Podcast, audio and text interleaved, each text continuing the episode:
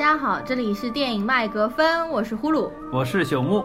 大家听到刚刚的那个音乐，有没有起鸡皮疙瘩呀？这次的这个《水形物语》的配乐确实非常赞啊，他也拿了奥斯卡的最佳配乐嘛。我们终于要来聊《水形物语》了。这部片子其实已经发酵很久了，对不对？为什么我现在才聊？是因为电影院上映了之后，我们其实。才去看了，没过了几天。实际上你是去二刷了啦，因为你早在奥斯卡之前就已经看过了。我是一直憋到，我当时只是就是在旁边偷瞄了几下，并没有资源的部分，对，就没有完整的看。当时那个资源实际上也不是高清的嘛，那个资源非常差。呃，对，渣画质基本上就是奥斯卡评委版资源，对，还有黑条遮挡啊，然后颜色也很不清楚。但是当时看完整个电影的气质，就我非常喜欢。所以这期节目呢，我是陀螺吹水。水形物语吹，不过朽木的话其实不怎么喜欢水。呃，对，凭良心说，水形物语这个片子的类型也好，主题也好，实际上对我来说，我并不是它的受众了。嗯，呃，所以基本上看完了之后，如果说打个分的话，我可能也就是在六点五到七分的样子最多了。啊，那我就跟你不一样啦。其实水形物语当时我虽然看那个渣画质版本，看完我就打了五颗星，就是豆瓣上的五颗星。这部电影绝对是在八分以上，在我评价。体系当中，其实是我认为的奥斯卡九部里面，奥斯卡颁奖季这可能二三十部电影当中，我最喜欢的一部。其实之前我已经说了好多次，对你之前就不断的强调，它满足了你对这部片子所有的欲望和需求，感觉该达到点的都达到了。啊，对的对的。那当然，其实它也是有缺点的。我们这期节目会这样子展开啊，就是首先的话，我们先来介绍一下这部电影的信息，然后导演陀螺，还有里面的演员。嗯完了之后呢，第二部分我们就会来谈一下这部电影本身的优点和缺点。大家都知道，在本期奥斯卡上面，《水形物语》有十三项的提名，领跑了所有的影片。然后它最终是得了四个奖，分别是那最佳影片、最佳导演、最佳原创配乐和最佳艺术指导。对，算是大赢家了。而且有这四个奖，我完全都猜对了。在上一次猜的那个时候，我全部都猜对了。这里面的配乐我真的超级喜欢，所以我们这一期节目当中所有的背景音乐全部都用《水形物语》当中的配乐，连这次的片。片头曲我都换掉了，因为我真的是最近啊，天天循环在听《水形物语》的配乐，我真的是听得我鸡皮疙瘩。我们上一次给片头这个优待好像还是《星球大战》的时候。嗯，除了《星球大战》，然后可能《马戏之王》也是。啊，对对对，《马戏之王》对，因为都是音乐非常出彩的那一些，对不对？我们就会把片头一起换掉。这样啊，我们先就是大概来说一下这部影片的信息。这部影片实际上成本非常低，你知道吗？它才两千万美金。就呃，确实就是从它的这个鱼人的特效，以及可以看得出来，它并没有花大量的就是经费在做这个特效这个层面，更多的还是在画面和剧本的展现上。啊，而且它的场景也比较单一，其实看得出来场景花钱不是太多。然后呢，陀螺自己是这么说的，他说说成本越高的电影，他觉得是自由度越低，所以说他其实不太喜欢接拍那种很大体量的商业片。就比如说上一部《环太平洋》，那个成本是非常高嘛，一点几亿美金，但是他好像感觉其实他觉得限制太多，就比较不自由。对他一直也都不是拍这种大成本商业片的导演，他基本上都是以这种小成本。然后相当于是，嗯，呃，满足他自己的一些个人偏好和欲望，把他想要展现的东西重新拍出来。包括这一部，实际上也是，嗯，对的。他也说了，有那种 superhero 的那个超级英雄的那些公司啊，或者是星战的那种啊。其实都有来找他，但是他自己不想拍，因为他说他平时就只会把钱花在他自己喜欢的事情上面。他说所有的钱都用来买怪兽的手办，然后自己穿的衣服也像收破烂一样的。对，大家看他就感觉是一个典型的那种死肥宅的这种感觉，对不对？就萌萌哒，还是很可爱的。但他上一部电影的成本会稍微高一点，上一部就是《猩红山峰》嘛，《猩红山峰》有花了应该是四千多万美金，因为它当中有一个古老的宅子，那个宅子为了拍这部电影是真的全部重新建的一个宅子，这样成本会稍微高一点。接下来呢，我们就来说一下陀螺本人好了。陀螺的电影的话，你有看过吗？他的片子《环太平洋》就不说了。这个还是我比较喜欢的片子，而且《环太平洋二》马上要上了嘛，我们可能之后也会聊。但是不是他导演的呀？他制片的。对，但是就是说，呃，也算是《环太平洋》可以算是陀螺他所有的片子中唯一的一部和他的惯用癖好和摄影风格比较差的比较多的一部。嗯，然后另外之前的话，呃，基本上都是在呼噜看的时候，我会比如说像《潘神的迷宫》啊，会对不对？看一看这个长得萌萌哒眼睛的这个怪兽啊，因为他还是拍了无。脸男，而且无脸人那个就是呃眼睛长在手掌当中的。对，因为陀螺他毕竟他之前拍的这些就是很多是怪兽片嘛，实际上也不是说是那种就是名气特别大的，或者说是呃有在国内上映过的。基本上我也是从这一部片子开始才知道陀螺，哦，知道他是呃之前拍了很多片子，也是墨西哥三杰，然后才会稍微去了解一些。嗯，陀螺的片子的话，我们之前其实我也说过，我想专门做一期陀螺，对吧？一直搞到现在都还没有做。然后陀螺的电影的话，我看了《水形物语》《猩红山峰》《环太平洋》。潘神的迷宫、鬼童院，然后其他的一些我还没有看，因为感觉那个恶趣味有点太大了，我还没有下定决心去看啊。但是其实剩下的所有这里面，《环太平洋》是我最不喜欢的，除此之外每一部都非常对我的胃口，因为它的美术实在是太好了。就陀螺是学美术出身啊，实际上我也是学算半个学美术的，对不对？对你小时候一直也是对我从小一直是画画什么之类的，所以真的是这一点非常抓我的。然后陀螺本人自己其实在这次就是这次奥斯卡，其实他嗯之前有采访，他有说在这些电影当中他自己的喜好，你猜他最喜欢的是哪一部？我记得就所有的我刚说的那些电影他是他是觉得《潘神的迷宫》是他最喜欢的一部啊，瞎说八道，不是吗？不是的好吗？潘啊可能是《潘神迷宫》对我来说印象最深，因为那个怪兽的造型。对，《潘神的迷宫》是很多人认为最喜欢的陀螺的一部电影，但是就陀螺自己来说，他觉得《水形物语》是他最喜欢的，个人啊喜爱排名第一的，第二部是《鬼童院》。第三部才是潘神的迷宫，然后是猩红山峰。他说，《鬼童院》和《潘神的迷宫》实际上体现了他很多童年时代他自己的这个一些趣味，把它排到里面。《水形物语》他觉得是他成年了之后对于人生的看法拍到了《水形物语》。但《水形物语》实际上也是他很小的时候就看到过，对对对对吧对的，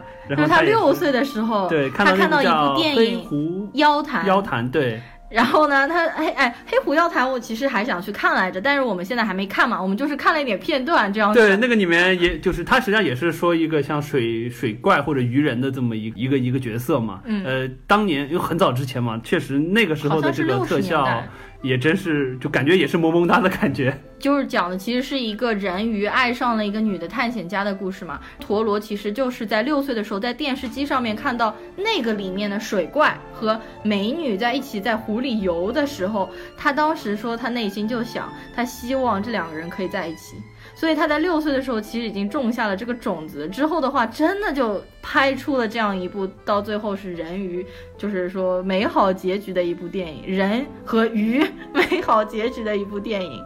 陀螺导演的那些电影，就我刚刚说的这一大堆，对吧？实际上他在最很早期有一部电影叫做《魔鬼银爪》当中已经出现人鱼的形象了，对，就和这一次的人鱼其实还蛮像的。他作为导演，他还是制片人，他也是编剧嘛。实际上，编剧作品有一个还蛮让人吃惊的，他其实是《霍比特人》三部曲的编剧之一。啊，那个是他编剧的，才对对对，然后比如说呃，五军之战。Smog 嗯第二部，然后还有第一部意外的那个 Journey 那个意外之旅，意外之旅，对他有都有参与编剧和美术制作，他制片的就更多了。他制片实际上你会看到很多那种西班牙片子，还有墨西哥片子，只要说西班牙语的这种，全部都有他制片，就插一脚这样子。比如说茱莉亚的眼睛、人兽杂交、Cat in Boots 穿靴子穿靴子的猫。对不对对对的，荒野猎人冈萨雷斯的，就通通都有他参与制片的。说到冈萨雷斯，那么我们前面也说了，他们其实冈萨雷斯还有阿方索卡隆和吉尔莫德尔托罗，实际上都是墨西哥三杰，对不对？这一次陀罗得了最佳导演，他是就着前面两位好朋友的步伐，等于他们现在三个人全部都有小金人在手呢。嗯，呃，没有，我就实际上就是陀螺领奖的时候，他也有一种就感觉让人觉得好像奥斯卡欠他这个小金人很久了，因为另外两位在冈萨雷斯实际上是之前的鸟人，嗯就已经拿过了，还有有荒荒野猎野人，人对，把小李子送上了，对不对？大家终于说这个小李子托了冈萨雷斯的福，总算他连续两年拿到最佳导演，哎这个真的是非常厉害我就觉得没有遇到过这样的事情。当然，其实他这两部呃最佳导演之前还有《通天塔》。那个他拿过。通天塔我个人还很喜欢，对。啊，通天塔我好早以前看的，已经那个时候太小了，所以看不太懂。对对对，通天塔确实拍的比较隐晦，而且就是哲学意味比较深，啊看起来还是蛮累的。还有一部外语片叫《美错》，他也提了最佳外语片，也是他导演导的。对，然后阿方索卡隆就更早了嘛，《地心引力嗯》当时就已经拿过了。对，《地心引力》他拿了是最佳导演，然后之前的话，《人类之子》他有提名就编剧奖。当然，对于我来说的话，就是《哈利波特》第三部的导演嘛。对对对对对，的确是《哈利波特》八部当中，就是各方面最出彩的一部电影了。确实第三部整个从叙事结构和画面展现，包括就是说观影的感觉来说，确实是就是八部当中感觉最好的。我个人也是，我们之前也讨论过吧。嗯，对的，对的，对的感觉是我觉得最喜欢的一部。对的。好，我们现在那个乱七八糟，其他扯太啊，多了。我们说回降魔的陀螺，对，我们说回陀螺吧，陀螺，陀螺，反正从小就生活在一个那种蛮严厉的天主教的家庭，就说他奶奶啊是对他非常的严格嘛，但是他就可能有逆反的心理，所以就一直有反宗教意识啊。然后他小时候就喜欢这种。奇奇怪怪的鬼怪之类，然后他父亲又中了乐透彩票的奖，所以经常就给他买那种怪物手办啊，给他买那种怪兽的书籍啊，所以他就有很多零花钱去买这些东西，就发展他自己的爱好嘛。他说什么，他有那种狼人的玩偶啊，然后又喜欢晚上睡觉睡在那种吸血鬼的棺材里面啊，然后他奶奶就很急嘛，觉得他中邪了，然后还给他驱魔仪式啊之类，所以他从小就一直生活在就是这样千奇百怪的一个想象力的环境当中，所以他之后的片子当中，有那么多。对的。然后其实即使他现在成人了、长大之后，他不是也说了，他用了很多钱来买怪兽的手办吗？他其实家里面有一个非常大的别墅，整栋房子全部放满他的手办。因为我网上有搜过他的那个图片嘛，就这应该是多少多少宅男的终极夙愿啊。对，感觉现在虽然已经是一个功成名就的大叔了，但是啊还是保留了对大男孩的心。对对对，真的是非常非常明显。。那么接下来的话，我们就来介绍一下这部影片当中的各个演员。先从这部影片当中的女主角，并且也是这次奥斯卡有提名最佳女主的 Sally Hawkins。就是莎莉·霍金斯开始聊起，她除了这一次被提了最佳女主之外，她其实之前还有一部影片被提了奥斯卡的最佳女配提名，就是《蓝色茉莉》。其实我之前有介绍这个女演员的时候已经说过了，她还在其实有很多很多电影当中，比如说《帕丁顿熊》当中演那个母亲，然后在《雨果》当中演阿萨· Butterfield 的母亲。那么我我想说的是什么？因为今天就在录这期节目的上午。我刚刚看完了《纸匠情挑》，就是 Fingersmith。我不知道大家有没有听过《纸匠情挑》，其实是一部讲嗯百合像的一部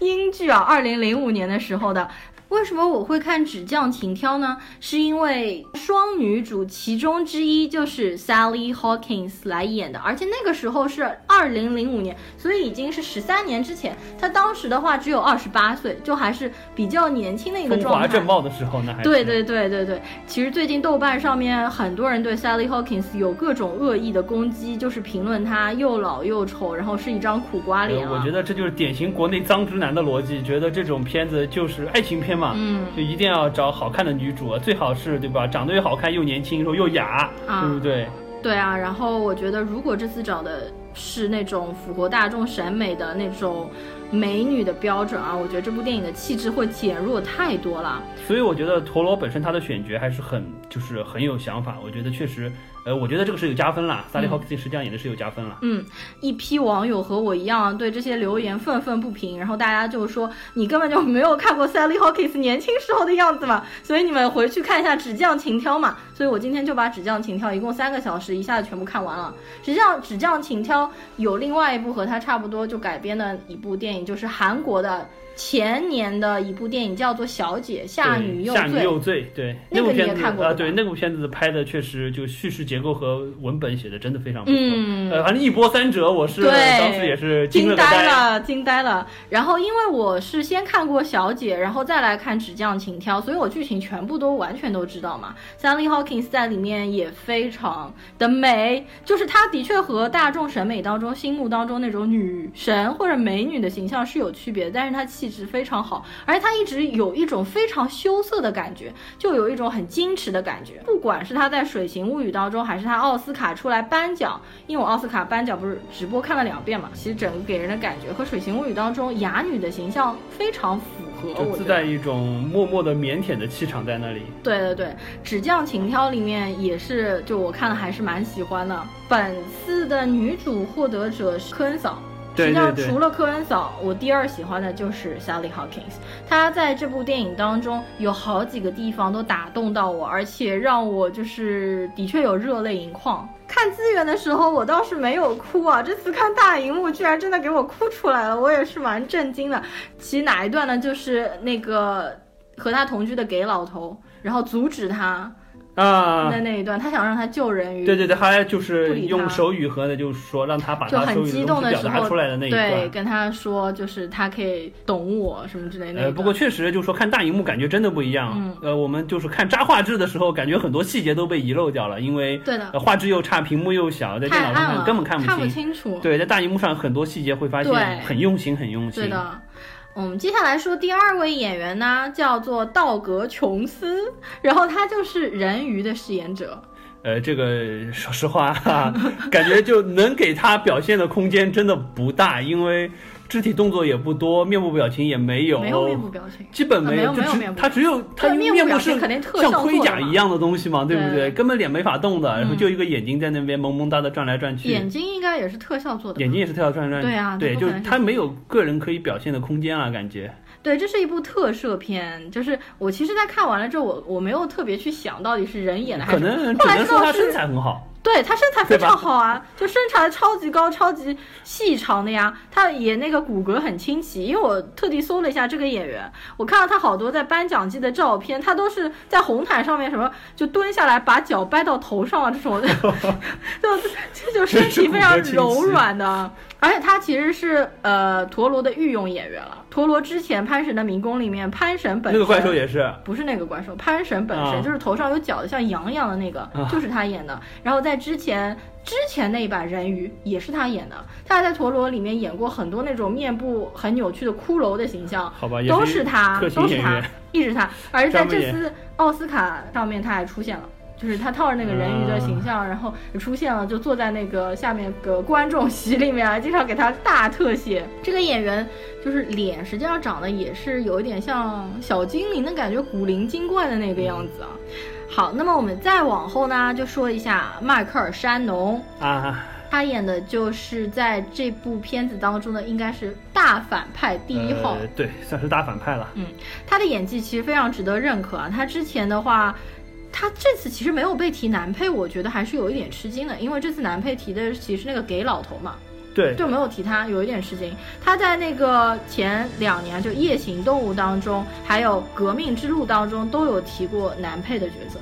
对，实际上我觉得他这个角色真的是不提男配挺可惜的啦。呃，你从戏份的角度来说。你要不是说这是一个人鱼的片子的话，实际上他相当于是男主了，因为主要戏份是围绕着他和萨利霍金斯演的这个角色之间来开展冲突。对人鱼实际上更多的是一个，就像人鱼肯定没法替男对，就是推动剧情往前发展的。这么一个角色，而不是说真正是为剧情带来巨大变化的角色。所以我想说，其实我从戏份上面讲啊，我觉得他其实也比那个理查德·詹金斯演的那个同性老头感觉戏份要多，要多，而且感觉好像戏份更重要一点，演技也更出彩一点。对，因为这个角色的表演张力实际上比较强。提名就提的是理查德·詹金斯嘛。说一下理查德·詹金斯啊，他就是在这部片子当中饰演了呃和亚。哑女同居的那老头嘛，其实我当时看到提名出来的时候，就是写《水形物语》提的最佳男配是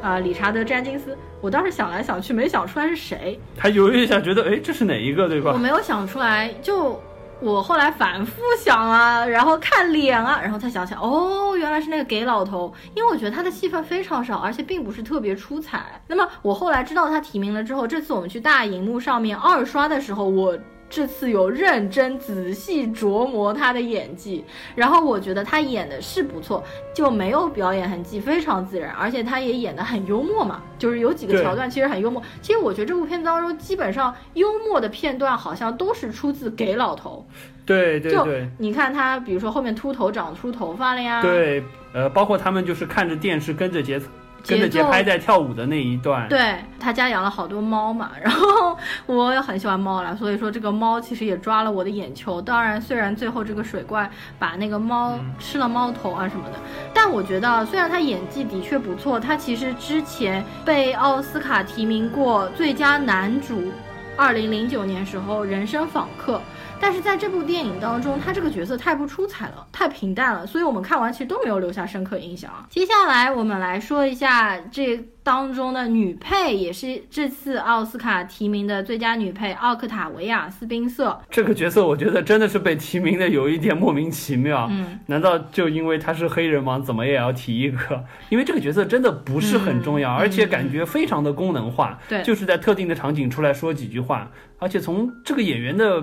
就是演技来说，嗯他也一直演这种感觉，对啊没有什么演技上的进步。呃，其实这个人我们之前在奥斯卡节目的时候，几前几期节目已经说了很多遍了。他其实之前的话，二零零二、二零一二年的《相助》被提了奥斯卡最佳女配，并且得奖。二零一七年《隐藏人物》又是被提了女配提名。那么他演包括这一次所有角色，全部都是。定型的那种被欺压的黑人女性的角色，我们上次也已经说过了。如果她想要再次获奖，要跳出这个框框，而且我觉得这次《水形物语》当中这个黑人女性的废戏太多了，就很多描写她但是都不必要的情节，就为了故意给她加戏的感觉，我觉得这个是不太好。除了我们刚刚说那几部电影，我查了一下，她其实还演过《雪国列车》，然后她还出演过2002年就是那一版山姆雷米的蜘蛛侠。但压这没有你完全没有印象。因为蜘蛛侠我们看太早了嘛，所以现在的话不记得了嘛。但是有很多电影都是，比如说老电影十几二十年前电影，我们再去翻一翻，就会翻出当时哇塞有明星云集，对吧？明星明星云明星云集，有很多小角色现在都已经成为好莱坞的一姐一哥啊这样子了。好，最后呢，我们再来说一个演员，就是叫做迈克尔·斯图巴，他是在这部片子当中演呃苏联间谍的。啊，嗯嗯，这个人啊，其实我之前的话，这个脸我觉得没有看过，但是后来我查了一下他履历，惊呆了，好吧，他就在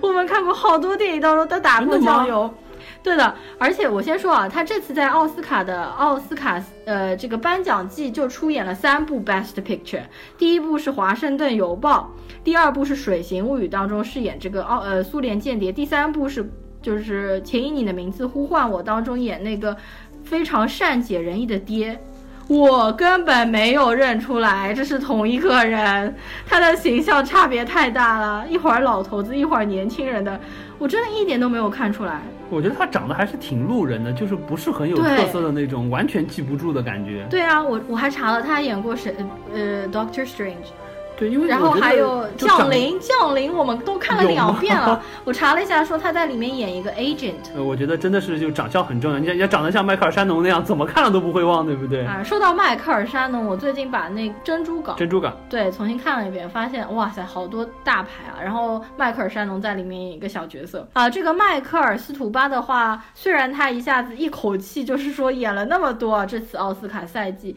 但是完全没有提名。然后他之前也没有任何就是奥斯卡的提名。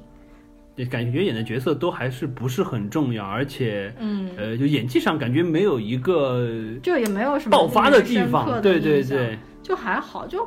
一般般，没有什么留下特别深刻的印象，但也没有演的不好。OK，那么我们现在把演员部分都已经过完了，接下来我们进入第二环节，也就是针对这部影片本身的优缺点做一个点评。嗯呃，要不我先抛砖引玉吧，因为我刚才也提了，我本身不是他的，就是说这部影片的受众，嗯所以说我也没有觉得这部影片特别出彩。嗯但是凭良心说，呃，虽然它很多优势的点可能不是特别对我的胃口，但是我也找不到什么明显的缺点。因为这部片子整个剧情也很工整，包括人物的塑造也比较合理，不会让你觉得除了斯宾塞那个角色感觉有一点突兀对，就是或者说是戏份有一点过多，实际上没有必要之外，其他的人物的塑造都还是比较合理，而且不会让你觉得有逻辑上的问题。对它前后的表现还是很一致的，嗯所以说人物形象也是没有问题。再加上整部影片，因为它作为一部相当于是奇幻爱情片，剧情很流畅，看起来还是非常的舒服。嗯呃，然后当然我这边要提一下，因为之前我也我也提到过说，呃，这部影片即使有删减，我还会去看。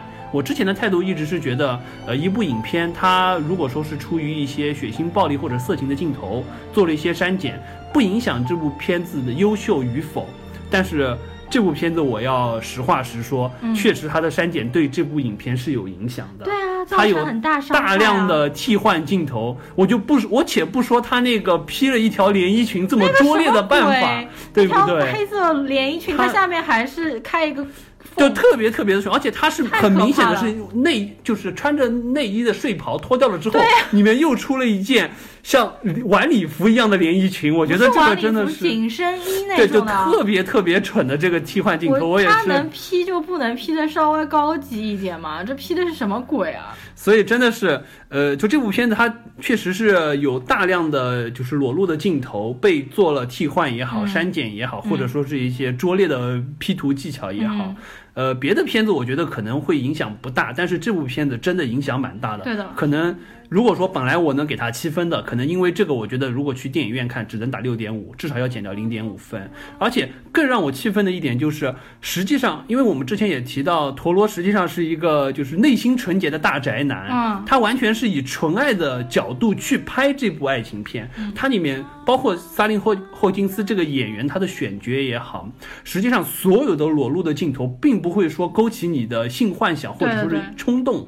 对的，它就是一个非常正常的方式，去为了对，去为了 唯美的方式去展现这么一个故事，只是说他拍到了露点而已，嗯，并不是说想要勾起一些什么东西。嗯。包括像山农和他老婆的那一段，实际上还是对于剧情是有重大的交代，对于他这个人物的性格是有重大交代的。他想要摆脱这个地方、这个小小城市、小地方对他的一些。束缚，他想尽快的离开这里，所以说他把那一段实际上是整个全部删掉了。我当时也没有想到，因为回来了之后，我们我回去又看了一下那个渣画质版的那些被删掉的镜头，我觉得还是影响挺大的。这个让我觉得实际上真的挺不好的。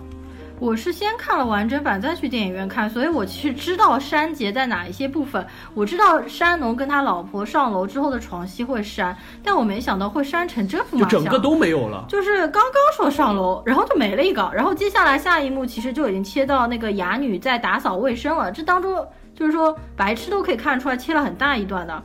是这段我觉得非常重要，就是楼上床戏，他其实交代了很多人物背景，然后他还因为和他老婆上床的时候一直压着他老婆不让他说话，他觉得很吵，所以他最后才会展现出对哑女的兴趣，就是说我看看我能不能把你搞出一点声音，其实是有带有那方面的说法，就是有很有恶趣味的那一种，嗯，全部都删掉了，包括很美的那个呃，整在个浴室里放满放满水的那一段。他和人鱼抱在一起相拥全景，然后房间漏水什么的，全部都被删掉了，就真的很可惜。但是这部片子就，如果说，嗯，为了不去删节而不去大荧幕看，又有觉得也也很可惜，因为这部片子真的太适合在大荧幕上面观看了。所以确实，我觉得中国这个没有电影分级制度，真的是对我们观影来说带来了非常大的影响。对的，这部片子确实就是露点镜头比较多，在北美分级也是二级嘛，嗯所以说到了国内要删也无可厚非。但是这个删节确实挺影响的，而且删的如此的拙劣和过分，也是前所未有了。好，那么接下来我来说一下这部片子的优点，因为朽木说了他是。不是这部片子的受众，可能大部分钢铁直男都不是这部片子的受众。因为这部片子就是他拍的很文艺嘛，实际上嗯本身文艺片对我一个学理工科的来说，就，对吧？不太懂得欣赏。至少我看下来，周围喜欢《水形物语》的几乎没有，就是我身边的人，啊、只有好像一个女生跟我的看法是一样，她觉得不错。剩下来不管是男生还是女生，大部分都是不喜欢《水形物语》的。我先说一下为什么我喜欢《水形物语》，前面有说我也是画画的嘛，这部片子的整个气质非常合我的胃口，就无论是它复古的配色啊、画面啊，还有音乐，都非常对我的胃口。基本上整部片子大概在开头一两分钟，我就知道这是我爱的那种类型的电影。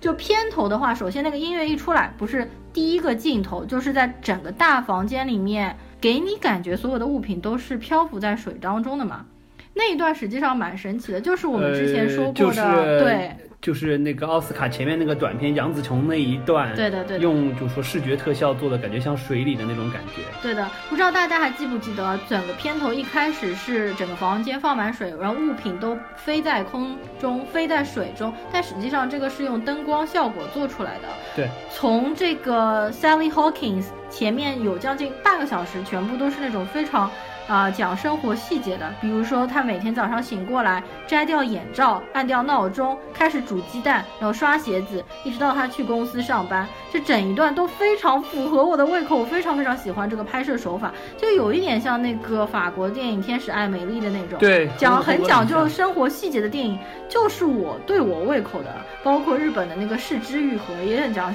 生活细节，而且他的生活细节拍的镜头如此唯美，整部电影其实你会看到基本都是冷。色调的绿色、墨绿色啊，这种浅绿色啊之类的，嗯，但是大家可以看到女主角的头箍实际上是红色的，但是我并不觉得这个不好看，我觉得搭配的非常好。包括女主角有一次经过一家商店，盯着商店里面一双红色的高跟鞋看，那段我也觉得非常的美。包括给老头子他做的广告宣传画。第一次不是说呃做红色的，后来他们要求说什么未来色是绿色，让他重新画那种复复古的画风，也一直是我喜欢临摹的那种画风，包括他们家这个房子。他其实和老头是邻居嘛，他们两间房间拼起来是窗户是一个半圆形的嘛，拼起来是个半圆形的，特别是下雨天的时候，从外面拍进去的那个远景也是搭配的非常好。所以说陀螺这个人虽然是一个死肥宅，呃直男啊，但是他的眼光和品味真的非常很好哦。很多人都说认为哑女和人鱼爱上对方，觉得一见钟情。非常突兀这一段，对吧？你觉得呢？我觉得实际上还好，因为最明显的一点就是，他因为和老头就是之前那一段说，为什么他一定要去救他，是因为他们都是相当于是一个被边缘化的孤独的个体，嗯，所以说就一，实际上也不是一见了。他们也是有个渐进的过程啊，从一开始拿鸡蛋给他吃，对的，还双方有一点警惕，嗯，到慢慢慢慢的建立起沟通，包括带那个就是留声机给他，对的，实际上是有一个渐进的过程的，对的。而且我觉得正因为她是一个哑女，所以说这种孤独感更能让双方产生认同。如果她是一个会说话的女的，哪怕不是很漂亮的，嗯，也不会这么快建立起。她实际上一直就被自己的这个。不能说话的这个问题所被排斥的这个感觉，内心一直充斥着，有一种一见如故的感觉了。实际上，对的。我第一次在家里看的时候，我当时也有点吃惊啊，觉得这咦，这个女生怎么会这么快就好像喜欢上人鱼了？但是我第二次在大荧幕仔细观看之后，我并不觉得其实她爱上人鱼这个过程是很突兀的。她首先是对他产生好奇，她一开始也没有喜欢他。就像我在路边看到一只猫咪的时候，我其实也会喂它吃东西，对不对？但是我也不会跟它接触，我会慢慢慢慢跟它接触。它其实已经是到第二次、第三次、第四次，陆续跟它已经有了鸡蛋的交流，然后发现它其实不会伤害自己，而且它其实有锁链锁着的嘛，即使过来它也伤害不到它。然后慢慢它才开始带了那个复古的唱片机过去给它听音乐，才慢慢慢慢开始，一直到。把人鱼领回家，我觉得他才真正的爱上人鱼。实际上这个过程还是蛮长的，只是他拍的给你感觉很快，但实际上面，我觉得处于哑女的这个境地的话，爱上人鱼不是不可能的。而且第二点是，这个影片的最后结局，好像暗示你其实这个哑女本身也是人鱼，或者说是人鱼的后代啊，或者就感觉她脖子上本身的三道伤痕可能就是。这个拥有这个血统远古的一个象征，而且说他是一个在水边被捡到的孤儿嘛，所以是不是他也是有人鱼血统的呢？所以说他才会爱上人鱼。我觉得这也是可以，就是用来解释的一个原因。我觉得可以这么演绎，对，没有问题。但是我觉得女主反正是不是人鱼这个并不重重要。我觉得这个结局也是蛮开放的，每个人呃怎么理解都可以。如果最后的结局是呃。理查德·詹金斯幻想出来的，我觉得也是没有问题的，就还是很美，不影响它。另外，我很喜欢这部电影，一个就是它当中的迷影梗非常多。他们整个家房子是建在那个电影院上面的啊，我很喜欢，就是在影片当中就凸显这种老电影的气质，然后讲老电影的电影院。实际上，这部电影当中其实也反映了一个，就是说现在电影院很难生存下去，又有一点感觉像是。爱乐之城其实里面不是也有一段讲他们那个电影院要拆掉了吗？对，这种没落感，我觉得也是导演的一种控诉了。对的，然后之后他其实和爱乐之城后面有一段也有点像，就是他和人鱼突然之间跳起舞来，在那个灯光下面。啊，对对，就他突然。变得好像能说话了，唱了起来，然后和在和人鱼在那种聚光灯下跳舞的感觉。嗯，这段我觉得见仁见智啊，因为我身边有好几个看完这部片子的同学都跟我讲，觉得这一段舞蹈非常奇怪，非常非常违和，觉得不喜欢。但我恰恰是正好认为这段舞蹈非常的出彩，我觉得正好是表达了一个哑女怎么样表达自己的身心。然后他坐在椅子上面，然后慢慢站起来，开始发出声音，到最后声音又慢慢低下去。我倒是觉得这个是整部片子到最后的点睛之笔，我是很喜欢的。对我实际上也觉得这一段，呃，个人我也觉得蛮喜欢的。而且凭良心说，比起《爱乐之城》当中的那段，我觉得这一段更好，因为《爱乐之城》那个，因为《爱乐之城》本身它是一个非常生活化的爱情片，它并不牵扯到。奇幻和一些非现实的因素，嗯，但是到那一段，他们突然就飘了起来，在银河当中跳舞的感觉，好看是很好看，但是真的有一点出戏，嗯，反倒是这个，它本身就是描写一个就奇幻怪兽的类的爱情片嘛，嗯，所以说这一段拉出来，让哑女能发声，能表达自己的情感，我觉得更好。不会像《爱乐之城》当中，当时看了就觉得好看是好看，但是有一种哎，怎么突然变成这样了？这个里面就感觉物理原理。对，但但这一段他出来就觉得啊，好爽啊，他终于可以表达自己了的感觉。当中还有一些就是那种陀螺的恶趣味什么的，我也是蛮喜欢的。因为陀螺电影其实当中还是充斥了蛮多血腥暴力的场景，比如说这部片子当中那个吃猫头的那一段，让我记忆深刻。吃猫头这段，这个呃，既然说到这个，我觉得我我我要表达一下我的想法。好，呃，第一遍我们在这个就是家里看《渣画质》的时候，看到这一段，我当时也惊呆了。嗯，所有你想现在这么一个讲究政治正确的这么一个情况，嗯，对于就是说动物的保护也好，对于一些呃相对而言就不能有这么血腥的，至少不能说对于猫这么一种可爱的动物产生这么血腥一个行为的一个状态下。他居然把猫头给吃了，我当时也是惊呆了。我当时觉得这部片子恶趣味恶趣味的有一点过了吧。嗯。但是回过头来，呃，到大影大荧幕看的时候，因为对于就是说这个人鱼的形象，包括他想要表达的东西有一定理解了之后，你就会发现这一段我觉得是有加分，而且是有大大的加分，特别特别的棒。嗯。且不是，倒不是说它是反类型啊，或者说怎么样，而是我觉得他实际上就告诉你了。包括实际上他吃完猫头了之后，那个老头也说他，并不是说好像恶意要怎么样，他就是出于一个本能，他就是 like a beast like animal 这种状态。对，因为本身他就是不想把这个人鱼塑造成你内心当中想要的情况。对的，他就是有一些本能的东西。也许在亚马逊流域，人家把它当做上帝，但是实际上他是有一些本能的东西。这些东西并不会说因为你人的移情，觉得你。这样子一个怪物的形象，应该具有一些相对比较美好或者比较善良。我只是被无知的人类抓住困在这里，实际上我内心是非常好的。它也有一些原始的东西，这是它本身的属性，并不会认为你人想要把它塑造成鹰的形象，它就带有了那些美好的东西。我觉得这个是非常好的一点。我其实也是认为，要吃猫头的 吃猫头这段是加分项啊！大家都知道我是一个超级爱猫的人，我们其实也养了两只猫咪，对不对？但是我看完这一段，觉得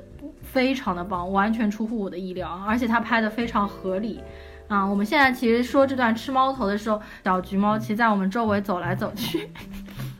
他估计不太想看《水形物语》这部电影的。我还看到网上有一个说吃猫头这边有一个蛮有意思的解释，说猫都吃了那么多鱼了，这次 终于要吃猫来还债了。好吧，所以是鱼人老大来找他报仇了是吧？啊，这个还蛮有意思的。这个脑洞开的也够大的。嗯，对的。另外，它当中还有几个血腥场景，就比如说那苏联间谍的脸，脸颊被开了一个洞。然后迈克尔山农跑过来用手指勾住他脸颊那个洞，啊看然后了感觉把他好痛啊拖过去。嗯，我是那实际上在就是基本上还没怎么删，还能看到这个就让你觉得很痛的感觉。对，但是他没有直观的拍出他用手指戳进去大特写，他把他拉过去的时候也是拍的比较远景的那个，就还对，好。如果大特写，肯定就像金刚狼里那种戳人头的，全部被删光了。呃，但是我觉得陀螺和金刚狼那种还真不一样，金刚狼那种是。非常直给就是直接戳头爆头，但是陀螺能找到一种让你感觉很有痛感的那，种对。就你隔着屏幕都能感觉自己的腮帮子在疼的对啊感觉。，金刚狼那种实际上看多了你不会觉得有疼痛感，但是陀螺不是，他想的那种都千奇百怪的，身上什么哪里戳个洞啊，手指头伸进去啊，包括潘神的迷宫里面那个嘴角裂开来，他是自己在那边镜子上缝嘴角，还有什么把酒瓶把一个人的脸直接砸塌下去，像这种。即使在昆汀的电影当中，我都没有看过他有这样子有虐待的方法，就他脑洞真的很大，不知道他内心都在想一些什么东西，天天就怎么有这么多黑暗的这种杀人啊，然后折磨人的方法。那接下来的话，我就说一下缺点，因为我优点说的非常多啊，我觉得优点可能占百分之七十甚至八十，缺点的话占百分之十到二十。但是因为整部电影的气质我太喜欢了，所以它的确有弥补了它的缺点。首先呢，缺点的话，第一个就是故事的确很老套，那这个结局的话，嗯，给人完全没有意外的感觉。很多人都吐槽这个。故事非常俗，那么我是当时第一遍看完，我根本没有想这故事俗不俗的问题啊，我是被它太美惊艳到了。第二点的话，我们前面也说了，黑人的废戏太多了，我觉得故意想要给他加戏或者让他提名这个感觉，我觉得当中有一部分的确政治正确原因有点强，就是说黑人啊，或者是女性啊、女女权主义啊这一块是有点强。不过因为陀螺他自己本身也是墨西哥的移民嘛，所以我觉得陀螺拍比其他的美国导演拍更有说服力一些。那第三点，我觉得是就是。也就和刚刚差不多，就是说弱弱者抱团的这个情节有一点严重。就比如说当中，呃，正好是哑女啊、gay 啊、黑人啊、对，女权啊，就这些很明显，很明显。有有一点强。就我是觉得把黑人的戏份删除少一点的话，优势都会更强一些。我觉得缺点的话就这么几个。总的来说，整部片子我是非常喜欢的，基本上可以打满分。好，然后朽木，你还有什么想要补充的吗？呃，我觉得这部片子实际上它在国外的评价相当的高，嗯，但是在国内评分相当的不高。对，你也刚刚也提到，实际上你周围的朋友真正喜欢它的几乎没有不多。喜欢的。我觉得在在国外评价高，不单单是因为它的美术和配乐，包括它的对于就是说剧情的展现，嗯，它塑造了一个非常唯美的奇幻的爱情故事。因为我觉得光靠这一点不足以国外拿到那么高的评分。嗯，我觉得很有可能，因为我在国外有看到他们的评论在说，他在国外受到这么好的影响，是因为陀螺对于这个呃人鱼也好，鱼人也好的塑造，实际上是一个就是所谓再造上帝的这么一个寓意在里面。嗯，因为他很用心的在说，包括呃迈克尔山农这个角色当中，他在去拷问哑女的时候，当时也在说，上帝是按照谁的形象造的，啊对不对？嗯包括到最后，实际上他他就是一枪把那个鱼人放倒了之后，后来鱼人不是。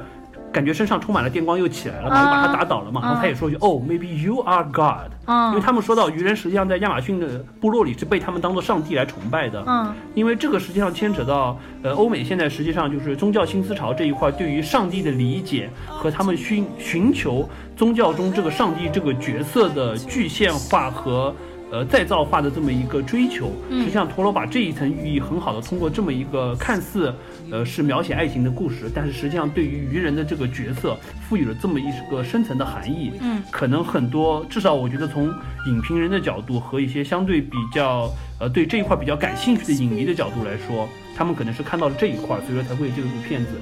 呃评价这么高。在中国实际上是没有这个群众基础的，对的大家对于再造上帝这个话题实际上是不感兴趣，并且从从来没有考虑过这个问题，所以可能只是把它当做一部呃披着非常华丽文艺片拍摄手法的这么一部奇幻的爱情片来看。嗯所以可能能领略到它内在深意的层面会少一点，也会导致它评分不是很高的原因。嗯，我觉得即使没有他这一层深意，单从表象来看，我觉得也是可以，，对，也是没有什么问题的。但是至少这一点实际上赋予了它更强的深度，嗯我们可能就不会觉得简简单单说哦，呃，你刚才也提到，好像剧本方面不是特别的强，就比起像三块广告牌这种，确实做了很多但实际上，呃，陀螺还是有他的想法的，他有一些想要表达的东西在里面，嗯，可能只是我们因为生活在国内，在宗教这一块不太能理解这一个层面而已。我觉得这也是挺可惜的啦。那么我们今天的这期节目呢，就差不多到这边了。现在其实也已经半夜十二点了，而且我今天就录的时候，其实头有点痛，所以感觉这一次讲的好像有点颠来倒去、语无伦次的。谢谢大家可以收听到这边。我们呃明天其实已经是今天了，就是凌晨，我们晚上会去看《环太平洋二》。啊，对，然后看完了之后呢，也会来录一期节目。但是《环太平洋二》实际上我是不太看好的啦，因为我本来环一就不是，我不是受众，我不是特别喜欢这种大型机甲类的。而且我觉得《环太平洋二》可能，呃，从剧情方面能聊的也不会特别多，因为毕竟它一方面它不像我们之前聊漫威的片子，它有一个大的宇宙观设定，可能会扯到比较多一些其他的东西，或者像《黑豹二》这样一个比较特殊的题材，它可能就是一部大爽片。一部呃经费成本很足的大爽片，因为这次看到很多特效镜头都是在白天，说明确实也是经费足够多，敢于做白天的特效戏。而且因为这种大型机甲类的，说实话非常非常的烧钱。这个陀螺它拍第一部的时候，实际上成本就已经非常高了，那个时候还都是在大部分特效是在晚上。嗯，这一部我觉得，呃，我期待一下吧。可能回来了之后，呃，我们也会抓紧的好好的聊一下这部片子。对，因为朽木他是很喜欢自己做高达啊什么的。呃，对我是一个机甲迷了。对，所以呢，我不是完全不是受众啊。所以说，我们下次聊那个，嗯，《环太平洋二》，可能我们两个人角色就颠倒过来了，就我我不是受众，然后你是受众，就正好和水形物语是反过来。好，那我们这期节目就到这边啦，呃，谢谢大家收听，拜拜。拜拜。